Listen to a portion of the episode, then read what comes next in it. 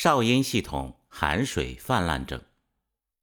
少阴系统存储了人体大量的水液和津液，人体有大概百分之七十的成分由水液构成，血液、各种津液的主要载体实际也是水分。这些水液和津液都需要阳气的调度和运化，如果外寒侵袭肾阳化寒，就会导致少阴系统所负责运化的水液无法被有效的调动和循环。会造成人体全身机能的低下，严重时就会造成水液滞留在人体内，产生水肿，并影响五脏六腑的生理功能。这就是所谓的阳虚水泛症。在《伤寒论》中采用的是真武汤的对治思路。真武汤在《伤寒论》中出现过两次，出现在太阳篇的第八十二条和少阴篇的第三百一十六条。第八十二条提到，太阳病发汗，汗出不解，其人仍发热，心下悸，头眩，身顺动，阵阵欲痞地者，真武汤主之。茯苓、芍药、生姜各三两，白术二两，炮附子一枚，去皮，破八片。第三百一十六条说，少阴病二三日不已。至四五日，腹疼，小便不利，四肢沉重疼痛，自下利者，此为有水气。其人或咳，或小便利，或下利，或呕者，真武汤主之。我们把这两条结合起来看，阳虚水泛症的成因可以有两个：一是太阳病治疗不正确，过分发汗导致肾阳损伤。阳虚不能治水，这是它的成因之一。成因之二来自于少阴，病患体质不好，少阴系统长期正气不足，外邪从阴化寒，肾阳更加虚衰，结果导致不能治水。无论这个病是来自太阳的错误治疗，还是来自少阴受邪，殊途同归，最终造成的病理变化是阳虚水泛。水邪的特点是变动和位置不固定，它常常随着三焦气机的升降出入而移动，因此真武汤适应症中它所出现的临床表现就比较多。有的人会脸肿，有的人会腿肿。原文第八十二条和第三百一十六条归纳起来有六个方面，一个是四肢沉重疼痛。这是水邪浸渍四肢的表现。第二个方面，心下悸，这是水气凌心的表现。第三个症状是咳，是水邪犯肺的特征。第四个，或吐或利，这是水邪浸渍胃肠。第五组症状是太阳病篇提到的头眩、身顺动、阵阵欲痞地。这是水邪上冒清阳，水邪进自头部经脉所造成的临床表现。头眩、头晕目眩，就是水邪上冒清阳。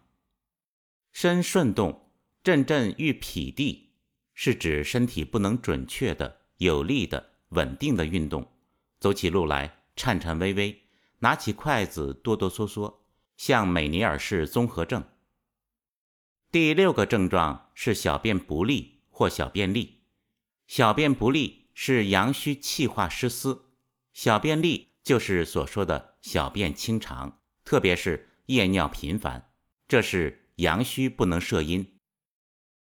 可以归纳两条：真武汤的主要适应症归纳为肿、悸、咳、吐、利、眩、动、尿不利。《伤寒论》的原方采用的是茯苓、芍药、生姜、白术和炮附子的组方。这个组方的君药是茯苓，因为身体里积水，所以用茯苓来泄水。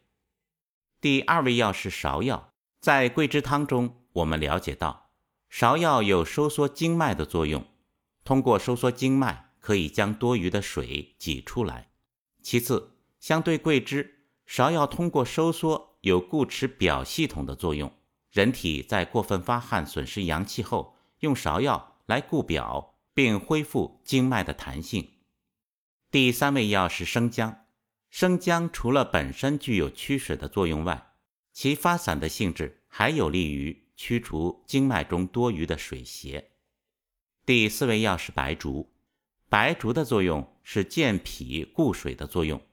通过观察自然界，我们可以了解到，在水邪泛滥的时候。可以通过增加土来控制水，是土克水的原理。第五味药是炮附子，就是生附子被烤过或者炒过。仲景先生在《伤寒论》中，在驱除经脉、肌肉和体表系统中的水邪和寒邪，都会用到炮附子。从炮附子制作工艺来看，炮附子相比生附子，具有把发散的性质。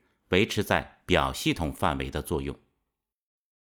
火神派的领军人物卢崇汉教授在其《扶阳讲记》中记录了一名日本患者前列腺疾病导致排尿不畅的案例。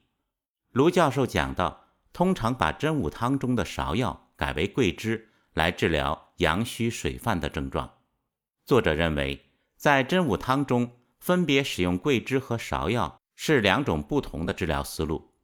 真武汤中用桂枝适合治疗体内大量积水、排尿不畅的病患，但前提是要确保病患真阳是充足的。因为把桂枝放在真武汤中，有开解太阳、醍醐灌顶、增加排尿的功能，有释放阳气的作用。卢教授没有讲这例患者是如何善后的，但作者认为。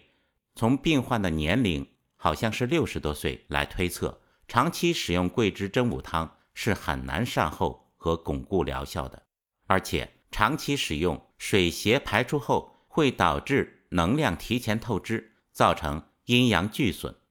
善后必须考虑用一些养阴护阳、补充真阴，并且能在较长时间内实现阴阳自我转化的思路。要从金匮肾气丸的思路去考虑。仲景先生在真武汤中使用了芍药。如果病患长期素来少阴不足，并且没有太阳兼症，用芍药要比桂枝更加稳妥，因为芍药固表的作用有保护和收敛身体阳气的作用，同时芍药本身也有养阴、保护身体津液和利尿的作用。但芍药的收敛作用。也会对太阳系统的宣发起到破坏作用，使用时要斟酌考虑。在现代社会中，很多人有身体内容易积水的体质性的慢性疾病，或者有水邪泛滥引起的高血压，这些问题在短时间内可以用真武汤的思路去处理。善后的长期性问题，可考虑用金匮肾气丸等组方思路来收工。地黄、山茱萸、山药这些药具有填补肾精、滋阴育阳的效果。从长期来看，又有实现阴阳自主转化，从而发挥长久功能的效果。仲景在《金匮要略》中提出的治疗慢性疾病和体质性疾病的阴阳济济的方法，以金匮肾气丸为典型代表。在进行慢性病收工时，合理的使用生地、麦冬、山药等滋阴的药物，不仅不会损阳，而且会扶阳，并达到长治久安的目的。这一点可以从《伤寒论》和《金匮要略》的组方特点去探究，更可以从实践中得到验证。